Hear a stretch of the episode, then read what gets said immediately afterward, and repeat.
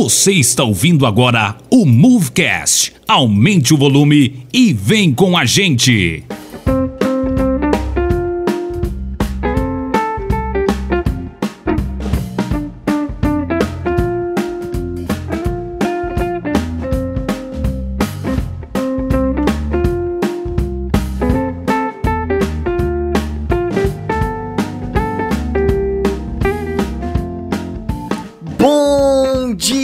Tarde, boa noite. Eu sou o Kennedy e hoje eu tô sozinho aqui. Eu só vim aqui para te dizer que essa aqui é a segunda parte do podcast. Se você ainda não escutou a, a primeira parte do nosso Movecast 16 sobre a hermenêutica pentecostal com o pastor Kenner Terra, corre aí nas nossas redes, no Spotify, no YouTube, no Deezer também. Escuta a primeira parte, porque esse bate-papo aqui é, é uma continuação do que a gente já conversou lá.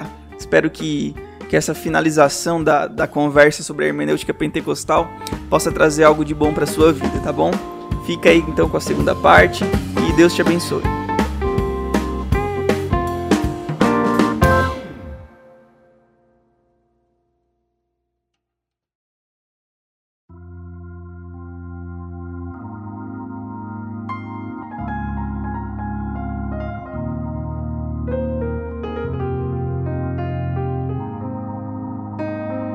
Pastor, é, o pastor estava falando ali sobre a questão da, da experiência, né?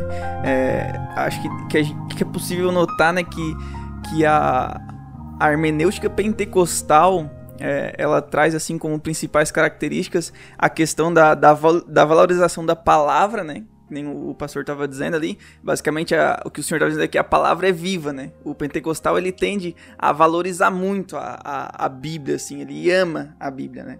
E daí a, um, dos, um dos das características da hermenêutica pentecostal é essa valorização da palavra, é, também da narrativa, né? Mas o, acho que a parte que eu acho mais bonita, pelo menos, né? Que, eu, que foi assim uma, uma coisa que, que me toca muito é a questão da valorização do Espírito Santo.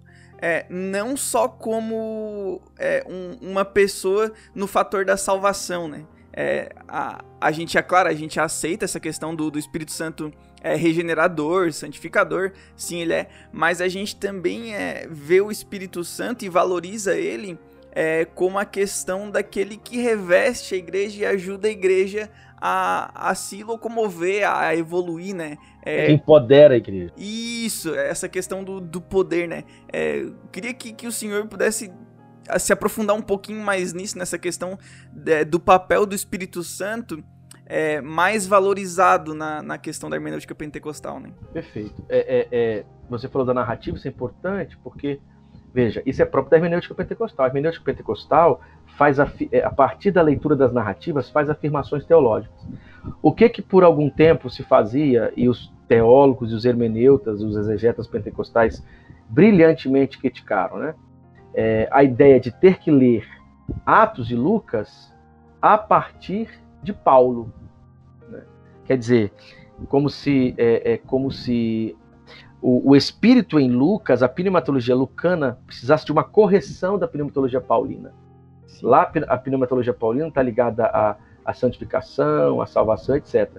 A pneumatologia lucana ela é um pouco diferente, ela tem outros interesses. E esses dois se completam, não se contrariam, né? se completam. E a pneumatologia lucana é aquela que aponta para uma experiência de empoderamento. Em Lucas não há essa concepção do espírito no processo de santificação, é, não há uma, uma, discussão sobre discernimento de espírito, nada disso. No, a, a, a, o próprio Robert Menzies aponta isso, né? Na, na, na pneumatologia lucana, o espírito é aquele que empodera, e ao empoderar produz sinais. A glossolalia é um desses sinais. Tem a profecia e tem, e tem outras experiências de milagres. Quer dizer, o, o espírito é aquele que empodera a igreja, é aquele que lança a igreja. É, Lucas vai se perguntar sobre quando é o Espírito Santo e quando não é, ter discernimento do Espírito ou não. Paulo, que está trabalhando com uma discussão muito mais eclesiástica, vai gastar um tempo com isso e, inclusive, vai falar do lugar do Espírito no processo é, de santificação, de, né, no processo de salvação, o Espírito nesse, nessa economia da salvação, a pneumatologia que está na economia da salvação. Já o, o, o, o Lucas, né, a teologia lucana, vai é, vai apontar para o Espírito como aquele que empodera a igreja. É aqui que entra também uma grande contribuição da hermenêutica pentecostal, porque a hermenêutica pentecostal vai propor afirmações teológicas sobre o Espírito também nas narrativas.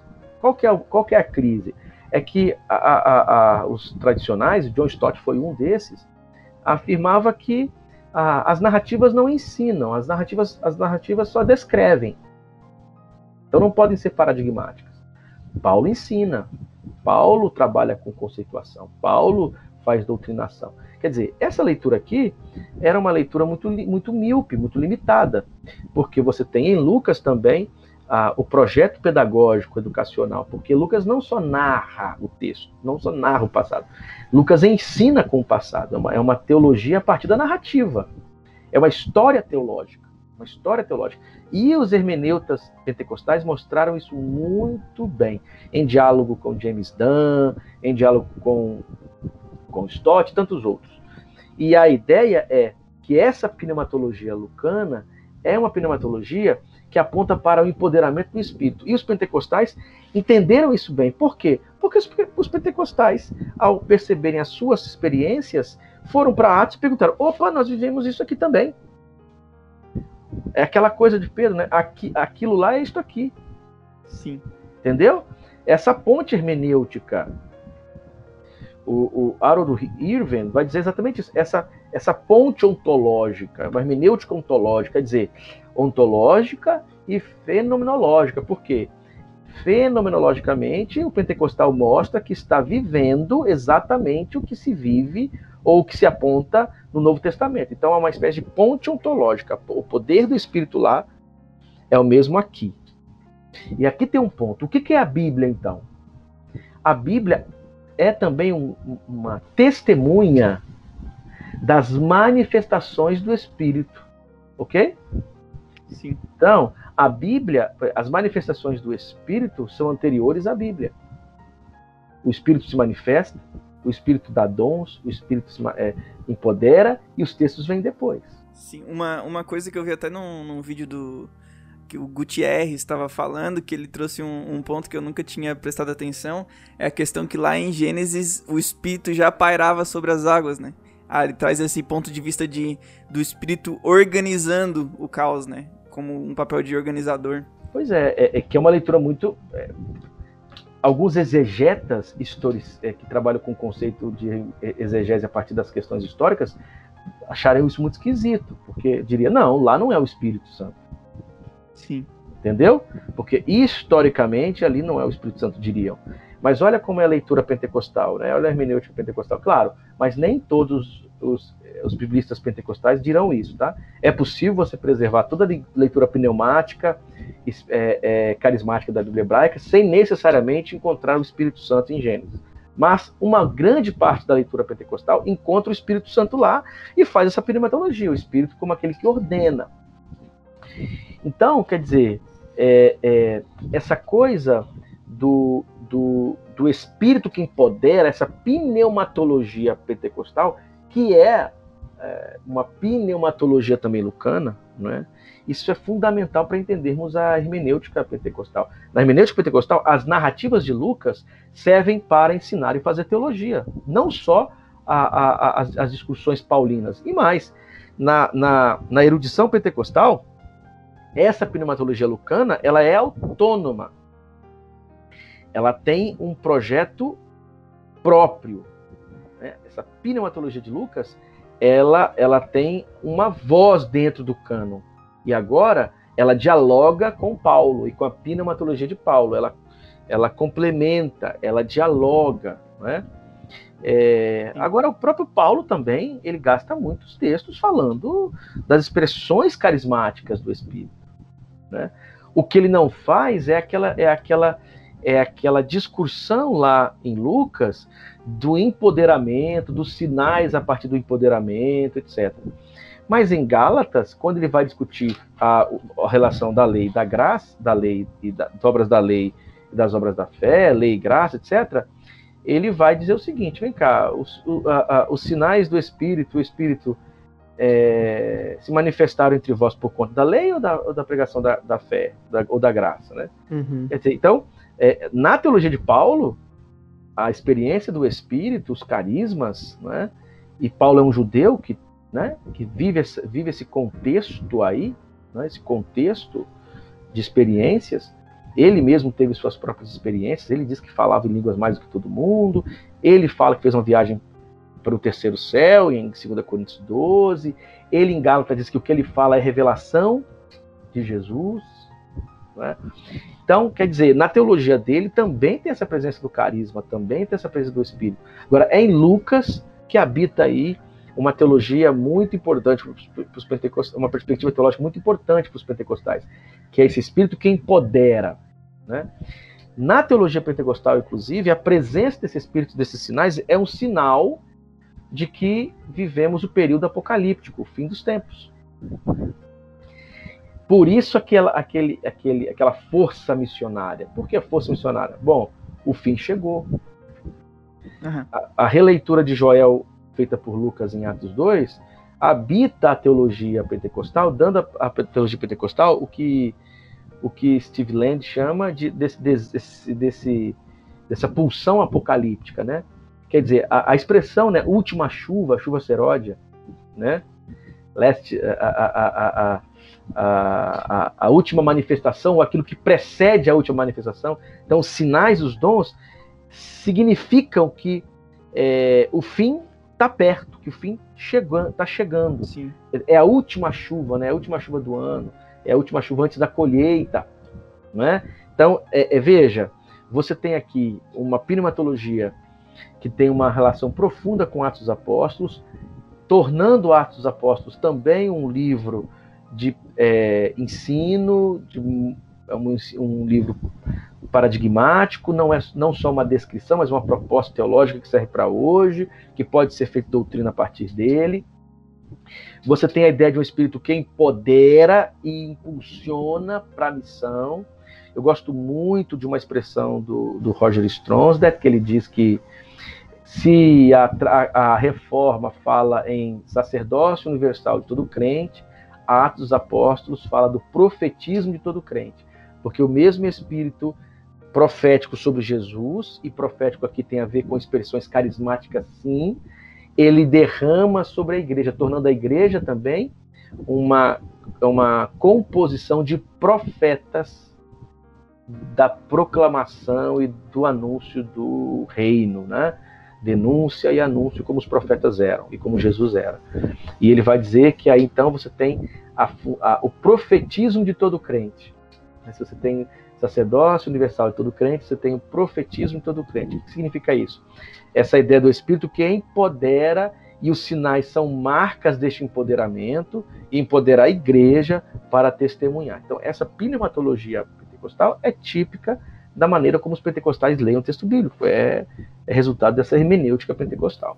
Pastor, e é, é, interessante que o senhor até falou um pouco atrás é, sobre essa questão né, de, de muitas vezes é, outras traduções lerem é, o, o, texto de Lucas Atos é, utilizando a, a, aquela leitura de Paulo, né, querendo é, usar Paulo como referência para ler né, todo o Novo Testamento. A gente sabe que Paulo escreveu a maioria do Novo Testamento, mas a gente sabe que cada livro tem sua particularidade, né? E, e é interessante que tem um argumento, que é, é até um argumento forte do sensacionismo, que eles falam que é, é, impossível a gente é, fazer doutrina a partir do texto de Atos, porque é uma narrativa histórica, né? Mas é, é, é, interessante e às vezes se torna até engraçado, porque eles também utilizam o texto de Atos para né, provarem, entre aspas, é, a cessação dos dons, né? Então, se eu não posso é, usar o texto de Atos para afirmar que os dons é, que, que, que, enfim, fazer doutrina em cima dele, eu também não posso usar o texto de Atos para afirmar que os dons cessaram.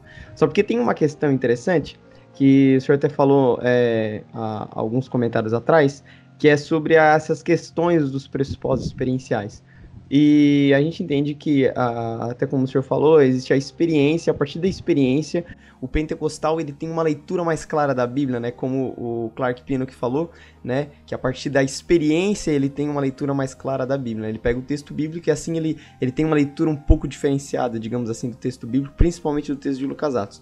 Só porque eu, eu queria poder entender, e se o senhor puder falar um pouco pra gente, né, para aqueles que estão ouvindo a gente aí, é, como a, a, essa verificação experiencial e esses pressupostos experienciais são importantes, é, não somente para uma boa hermenêutica, mas para a praxis da igreja, né, para a prática da igreja, para o dia a dia ali do, da comunidade de fé. A coisa do, da verificação, né? É, você está citando aí provavelmente o Roger Stronsberg, não é sim, isso? Sim. É, porque é o seguinte, você tem na história da hermenêutica pentecostal uma discussão sobre o lugar da, da experiência né, nesse trabalho, nesse, nesse, nesse, nesse nessa discussão. Uhum. Então, a, a, a, William Menzies e Robert Menzies e o próprio Stronsat e outros vão, vão criar uma série de é, possibilidades do lugar da experiência. Uns dirão o seguinte, né, o próprio William Menzies. É, primeiro você tem a exegese, a análise é, literária, e depois você verifica na experiência da comunidade para ver se a, se a leitura foi, não é? Se a leitura foi teve sucesso. Quer dizer, a experiência vem depois. A verificação com a experiência vem depois. O Roger Stronster fala assim: não, você tem os pressupostos experienciais, e aí você faz a exegese analisando gênero, literatura, contexto social, e depois você também faz uma, você vai e faz a, a, a, a avaliação experiencial, a verificação experiencial. Você percebe aí, temos dois exemplos do lugar da experiência, né? O William Menzies, a experiência só serve para para uma verificação depois, como se no processo da leitura fosse possível negar, né? Sim. E fingir que a experiência não está aí ou anulá-la. Já o, o, Robert, o Roger Stronstadt é um pouquinho mais, um pouquinho mais é, realista nesse sentido, né? Um pouquinho mais humilde, diria eu, e menos, menos dependente desse paradigma moderno. Vai dizer não. É, eu, quando leio o texto bíblico, já o faço a partir dos pressupostos pentecostais. Eu sou um pentecostal que tem experiência de glossolalia, sou batizado com o Espírito Santo, ele diz, né? Sou, é, é, creio na, na contemporaneidade dos dons, então, naturalmente, eu tenho isso como pressuposto antes do texto bíblico, antes de ler o texto bíblico. Então ele admite isso. Ele admite isso.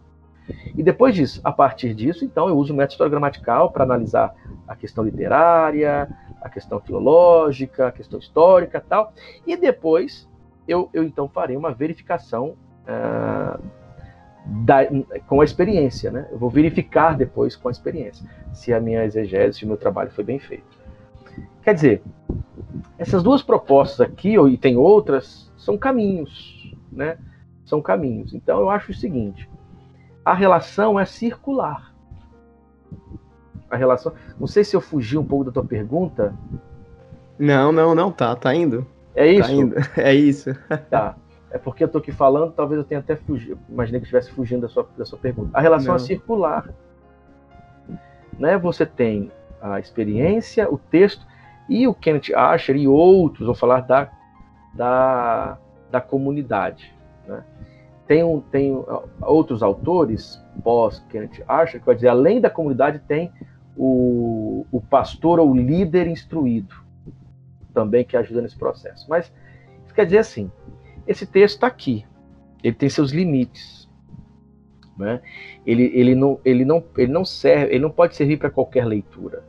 Ele tem limites naturais, sintáticos, né? É, literários, linguísticos, né?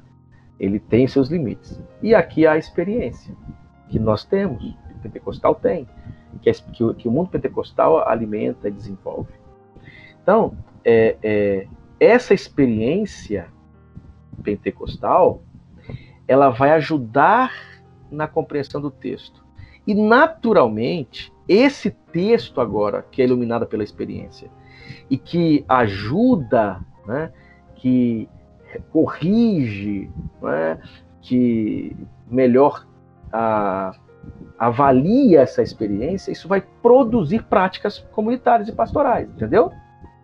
Sim. Quer dizer, então você, você na prática você tem aqui uma comunidade que vive essas experiências não tem como, não, não é você não tem como chegar numa comunidade pentecostal, vocês são de igreja pentecostal, vocês são da Assembleia de Deus, a de uma, não tem como você chegar para a comunidade e falar assim, gente, vamos parar com as nossas experiências para que a gente leia o texto.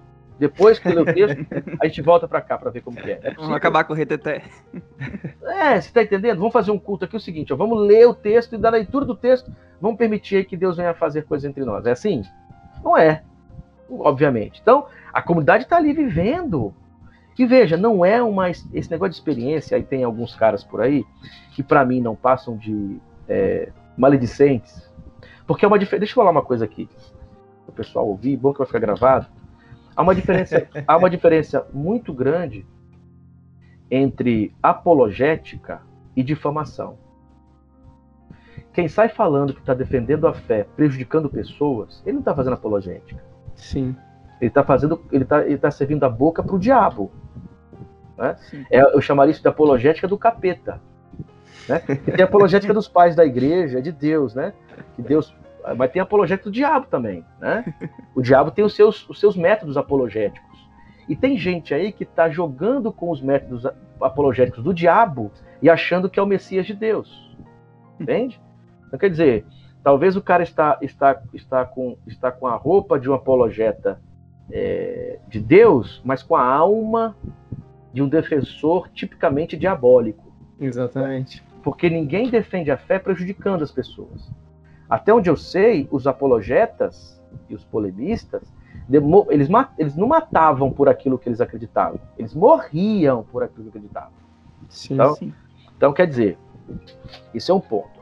E aí, é, é, esses, esses, esses, apologéticas do diabo, esses apologetas do diabo, é, começam a, a, usar expressões do tipo essa teologia experiencialista, teologia da experiência, hermenêutica da experiência, esses experiencialistas, isso aqui é de uma barbaridade, é de uma maldade, é de uma injustiça, repito, demoníaca, que só tem, só tem um interesse, prejudicar pessoas. Como prejudicou, como fez, como, como prejudicou, literalmente, prejudicou pai de família, fez pai de família, fez pais de famílias, ou pai de família perder emprego, entende?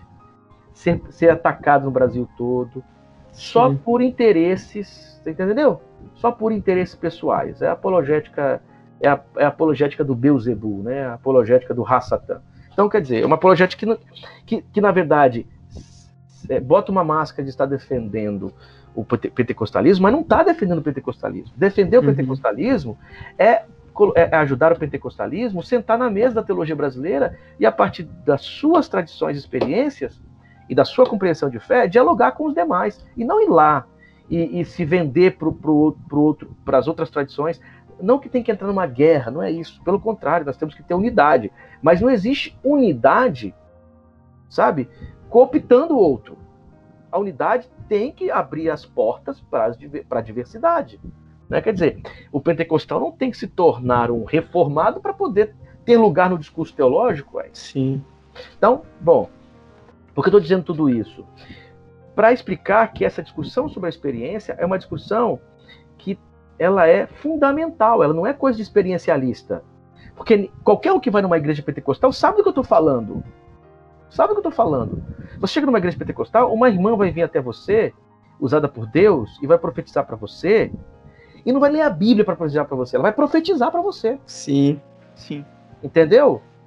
Ela talvez possa até usar cara, é, expressões bíblicas. Eis que te digo, que, né, que é típico de algumas traduções bíblicas. Assim diz o Senhor. Assim diz o Senhor. Mas muitas vezes não.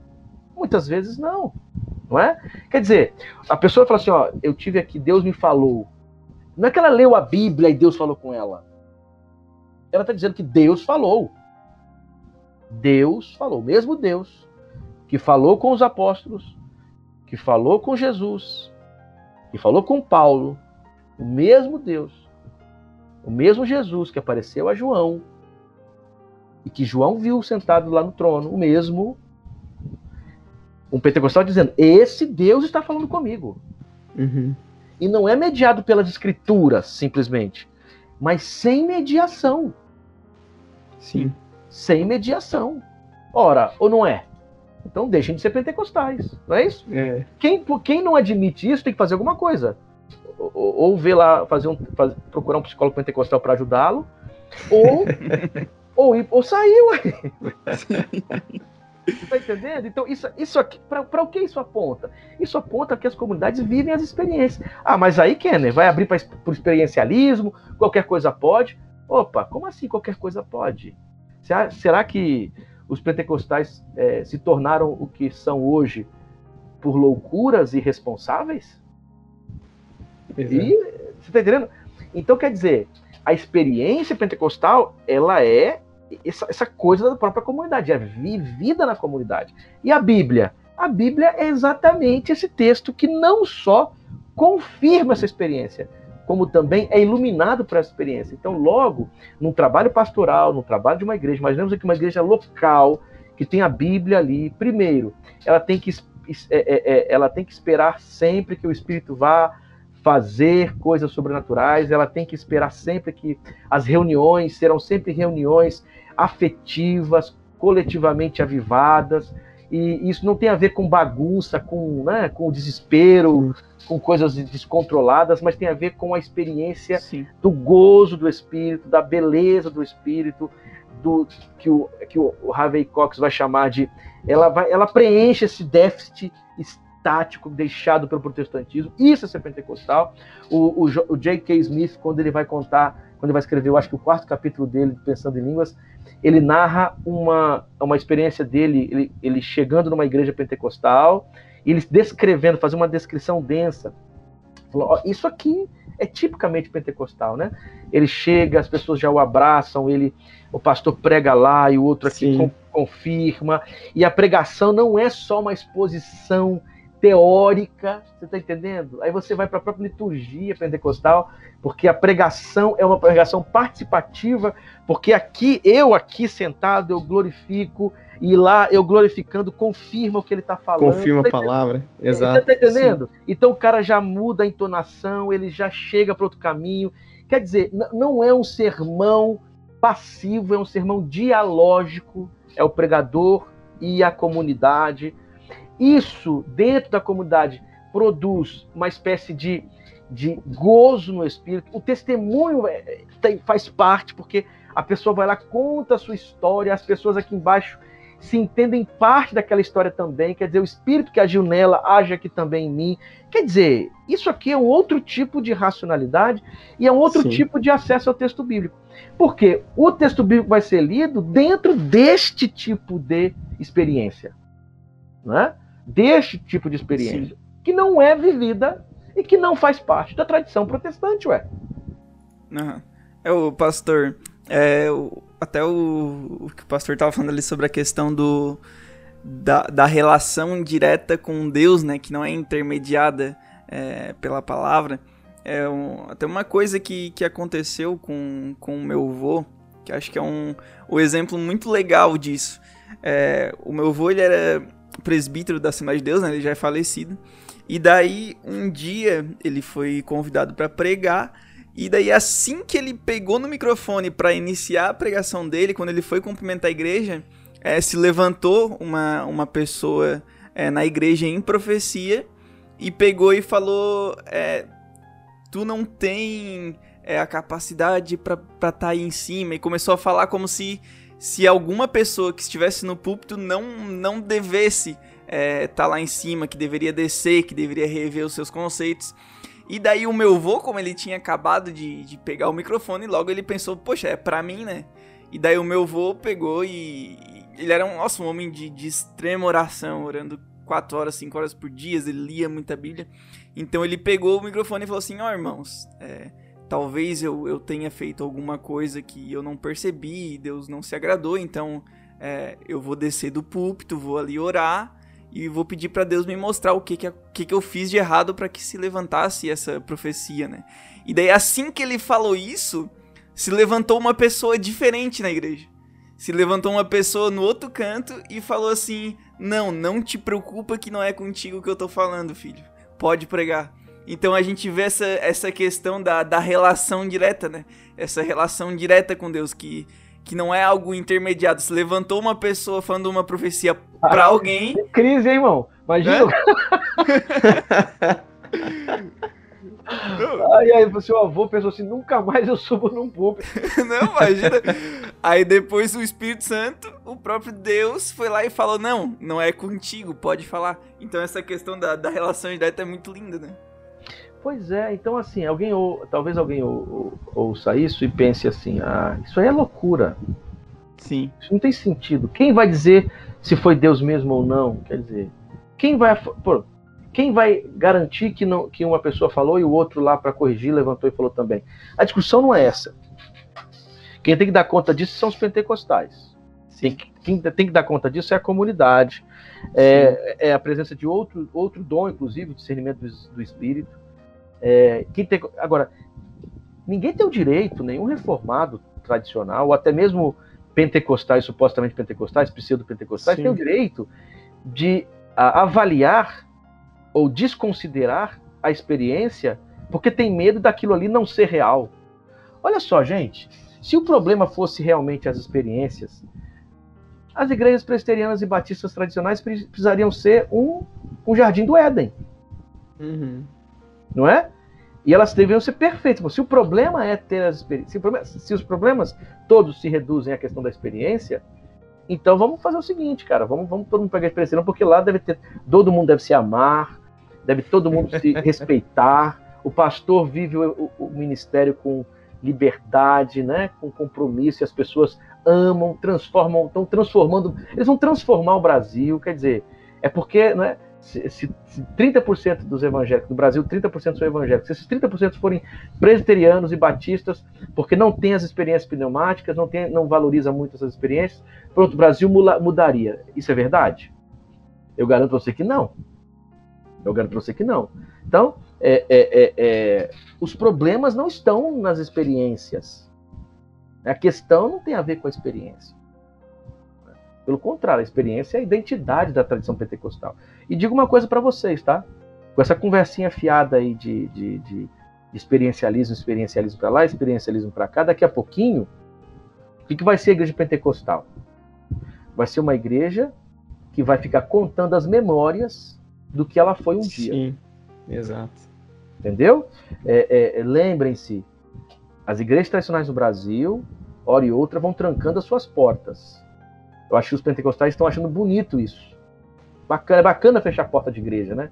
É bacana fechar, fechar projetos missionários, é bacana fechar seminários teológicos. Seminários teológicos tradicionais não tem aluno. Tá entendendo? Por quê? Sim. Porque não tem gente.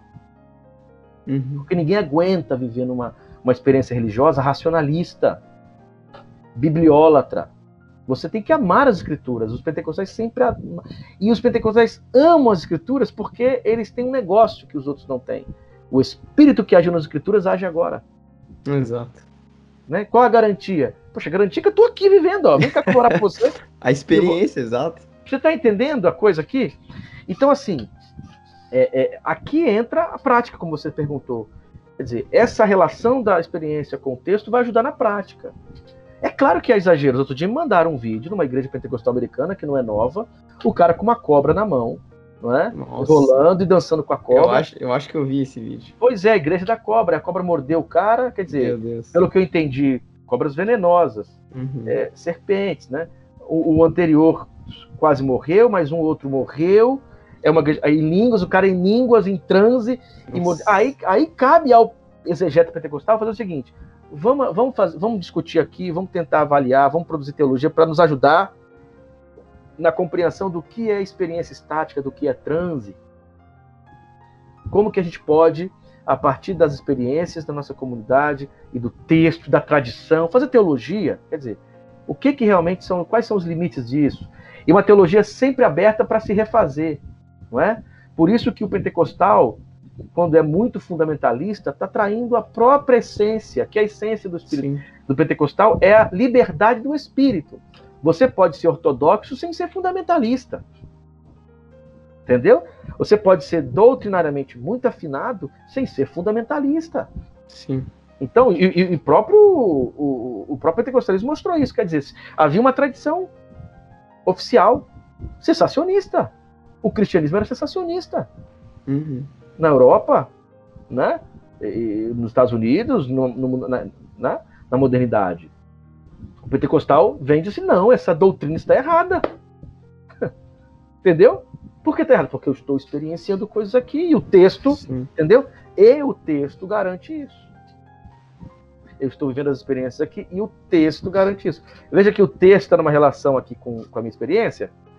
E aí, naturalmente, isso vai gerar uma prática pastoral.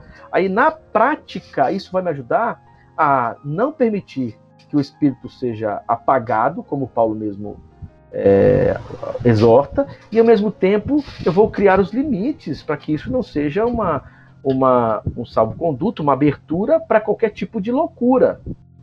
Né? Sim. Quer dizer, eu não, eu não vou agora botar uma, uma, uma cobra no, no pescoço vou, e vou dançar falando em línguas, porque, porque Marcos diz que é, é, pegaram cobras e nada, nada vai acontecer. Você está entendendo? Então, assim, é, é um pouco disso. É, é, respondendo a tua pergunta, né? Depois de tanta coisa sendo dita. Você, você tem essa relação da experiência com o texto e, naturalmente, isso vai modelar a prática da igreja local. A igreja local vai, vai, vai, vai, é, vai estar sempre aberta para essas experiências, mas sempre numa abertura é, é, é, é, submissa às escrituras e essas escrituras também iluminadas por essa experiência, etc. Quer ver? Na própria experiência pentecostal, nós percebemos que existem algumas expressões carismáticas que não estão exatamente listadas naqueles, naqueles dons lá de Paulo. Estou falando uma bobagem aqui? Uh -uh. Entende? O, o, o, o próprio. É, eu vi isso foi no. Acho que o pastor.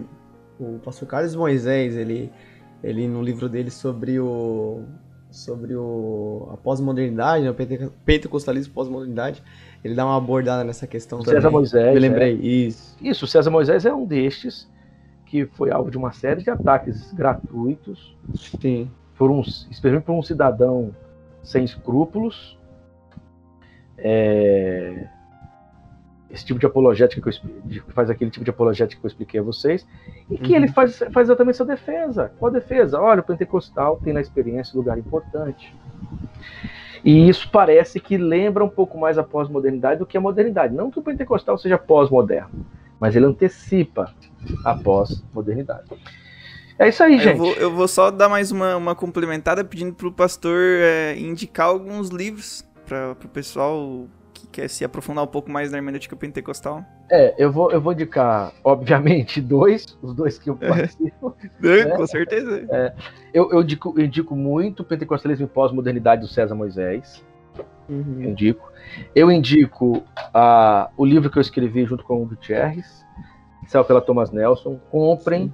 Sim. Esse livro você vai ter acesso no final a, como eu falei, né? No nossa, nosso, nosso encontro aqui a capítulos também lá no anexo, né, anexo A, B, C e D, é, de, de, autores internacionais como Craig Kinner, Kenneth Archer, Kine, etc. Que foi publicado pela Thomas Nelson, Autoridade Bíblica e Experiência no Espírito. E eu também quero recomendar o Experiência e Hermenêutica Pentecostal, que eu escrevi com, com Davi Meschiati. Não é eu? Não, é outro Davi, o Davi Meschiati. E, e, tanto, e esses textos todos, ó, No Poder do Espírito, do William e Robert Menzies, os textos do Glossolalia do Robert Menzies, a, a, a, do Shelton, O Poder em Palavras e Obras, a, ainda em português, o texto do Craig Kinner, Hermenêutica do Espírito, uhum. ah, o texto, o livro que acabou de sair pela Thomas Nelson, Pensando em Língua, do J.K. Smith, a, o Roger, o Roger Stronsdet, quer dizer, todos os dois livros dele sobre Lucas, é, um que saiu pela CPAD e o outro que saiu, se eu não me engano, pela editora então, Carisma. Carismas, isso. É isso aí. O que você encontrar do, do o Gordon Fee, os textos do Gordon Fee, uhum. então o que uhum. você encontrar aí do Gordon Fee, Robert Menzies, porque em português são esses que nós temos, né? Sim. William Menzies, uh, o Roger Stronsted, o Kenner Terra, o Gutierrez Siqueiro, o César Moisés. Principalmente Kenner Terra. Né? Vocês comprem, né? Vocês comprem. Agora, tem muita coisa em inglês, né? Em inglês tem muita coisa. Ah, aqui o, o, o, o, o, o Dayton, né? Raízes Teológicas do Pentecostalismo. É, infelizmente, do Kenneth Archer, a gente tem. Nós não temos nada em português, a não ser esse capítulo aí do nosso livro. Então, essas mas, obras mas, todas... quem, mas, mas quem é pentecostal, pastor? Só orando ali, pedindo a Deus ali, é, né? O dom de línguas ali, o dom de interpretação. Ele né? aprende. Tá é, é, é, é, eu também acho. Eu acho que esse, esse é, um bom, é um bom caminho. E, e também para quem é, é, inglês fluente, né? Também tem outro autor é, americano aí que é o Kenner Terra. pois é, o Kenner Terra. E, então, assim, é, é, interessante que em inglês tem muita coisa. Tem muita coisa. Muita coisa produzida, muitos artigos produzidos sobre hermenêutica pentecostal. Tem uma pneuma, um número da pneuma que é só sobre hermenêutica pentecostal. E os caras discutindo é, exatamente esses, esses pontos aqui e, e, e a galera é, dialogando com teóricos pesados, né?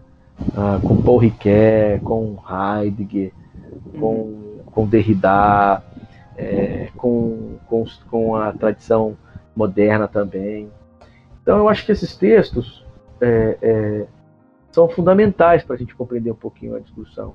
O, o, o, texto que saiu agora também do Robert Menzies, esse texto é muito bom. O Empoderados para Testemunhar. Sim. Eu li esse texto na, na época em inglês e, ele, e fiquei muito feliz por saber que ele foi traduzido para o português esse texto é um texto muito interessante, porque ele vai, ele vai mostrar uma coisa aí para os brasileiros que talvez eles não estavam é, considerando. Robert Menzies não é um leitor da Bíblia é, fundamentalista. Uhum. Né? Ele vai aplicar os métodos histórico-críticos. Ele vai aplicar claro, com a moderação necessária. Tanto que naquele livreto que ele public, foi publicado pela CPAD, né? É, Pentecostes, essa história é a nossa história. Sim, e aí ele né? Então, o que ele faz em vários lugares, ele, ele mostra como Atos 2, é, como eu diria, trabalha redacionalmente com Joel. Sim. Né? Ele trabalha redacionalmente, redacionalmente com Joel. Lucas faz uma espécie de uma tem uma atividade editorial. Ele pega Joel e mexe em Joel à luz da sua teologia. Aí ele faz questão de dizer, ele faz uma nota e diz assim, ó: quando me refiro à atividade editorial de Lucas, não quero de forma alguma dar a entender que a narrativa de Lucas é historicamente inexata. O que desejo é apenas salientar que, enquanto Lucas escreve história e história com precisão, ele o faz com um propósito teológico em vista. Lucas claramente resume de vez em quando o conteúdo dos discursos ou diálogos, e ao fazê-lo, utilizando vocabulário e estilo próprio quando apresenta este material. Como veremos, ele também parafraseia citações do Antigo Testamento de uma forma que lhe permite destacar temas importantes que ocorrem ao longo da narrativa. Embora seja suposição minha de que o trabalho editorial de Lucas reflete com precisão e enfatiza temas dominicais e apostólicos, a questão essencial que procuro responder centraliza-se no conteúdo da mensagem de Lucas. Afinal de contas, é essa mensagem que acredito ser inspirada pelo Espírito Santo e autorizado para, autorizado para a igreja. O que ele está dizendo? Ele está usando o método histórico, histórico crítico, crítica da redação, que acredita que os textos bíblicos passaram por processos redacionais, quer dizer, redatores utilizaram tradições anteriores, modificando-as e, e, e aplicando-as à sua teologia. Então ele sabe o que, que, as implicações disso. E aí ele diz, bom, é claro, Lucas aqui editou Joel 2 na hora que ele escreveu, mas não é que ele esteja com uma história inexata, não é que ele esteja, né, não esteja tratando exatamente o que Joel diz. Uhum. Ora, é, o risco, né? Você está usando método histórico crítico. Sim. Aí tem que fazer uma pergunta: só dá para ler a Bíblia usando o método histórico crítico? Só dá para ler a Bíblia usando o método histórico gramatical? É isso mesmo? Eu diria que não. Existem outros métodos, existem outros caminhos, mas isso aí seria uma outra história.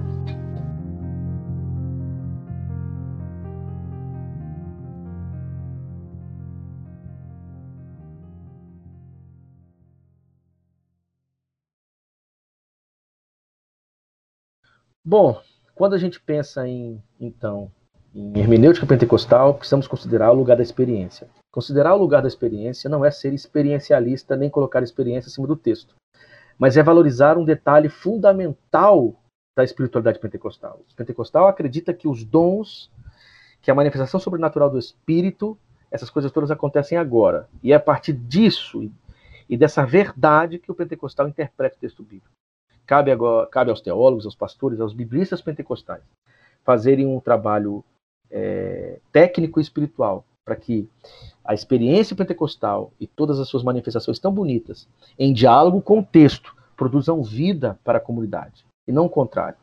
Negar a experiência com, por conta do medo das, da, do subjetivismo é eliminar o que há de mais bonito na história pentecostal, que é a presença viva do Espírito na, na, na, na no dia a dia da igreja. Então, ah, acredito que a relação entre a experiência carismática e a leitura do texto bíblico, e a leitura do texto bíblico como um caminho para equação é, é, frutífera dessa experiência, é, eu acredito que seja a, a, a grande contribuição da, do movimento pentecostal e da teologia pentecostal para a tradição evangélica brasileira.